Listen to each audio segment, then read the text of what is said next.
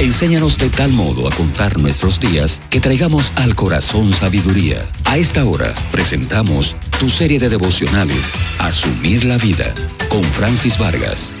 Como está el mundo actual, muchas personas no hacen el bien a su prójimo no porque no lo sientan en su corazón necesariamente, sino por el temor a ser engañados y poner en peligro su propia integridad.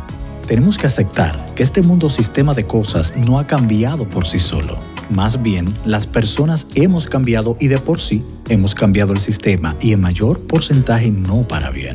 La palabra de Dios nos advirtió hace mucho que por la maldad creciente el amor de muchos se enfriaría y lo que vemos en las noticias y lo que palpamos personalmente a diario no es más que el cumplimiento de eso.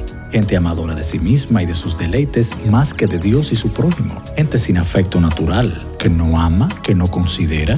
El egoísmo y la maldad andan rampantes por casi todos lados. Y por eso principalmente es que tender una mano al necesitado se ve con menos frecuencia, aunque todavía hay que decir que hay valientes que lo siguen haciendo, a pesar de que también está el cumplimiento de otra declaración de la palabra de Dios que dice que los seres humanos irían de mal en peor, engañando y siendo engañados, y eso es una clara foto de la actualidad. ¿O no es así?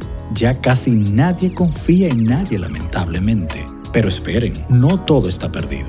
Todavía hay una luz al final del túnel.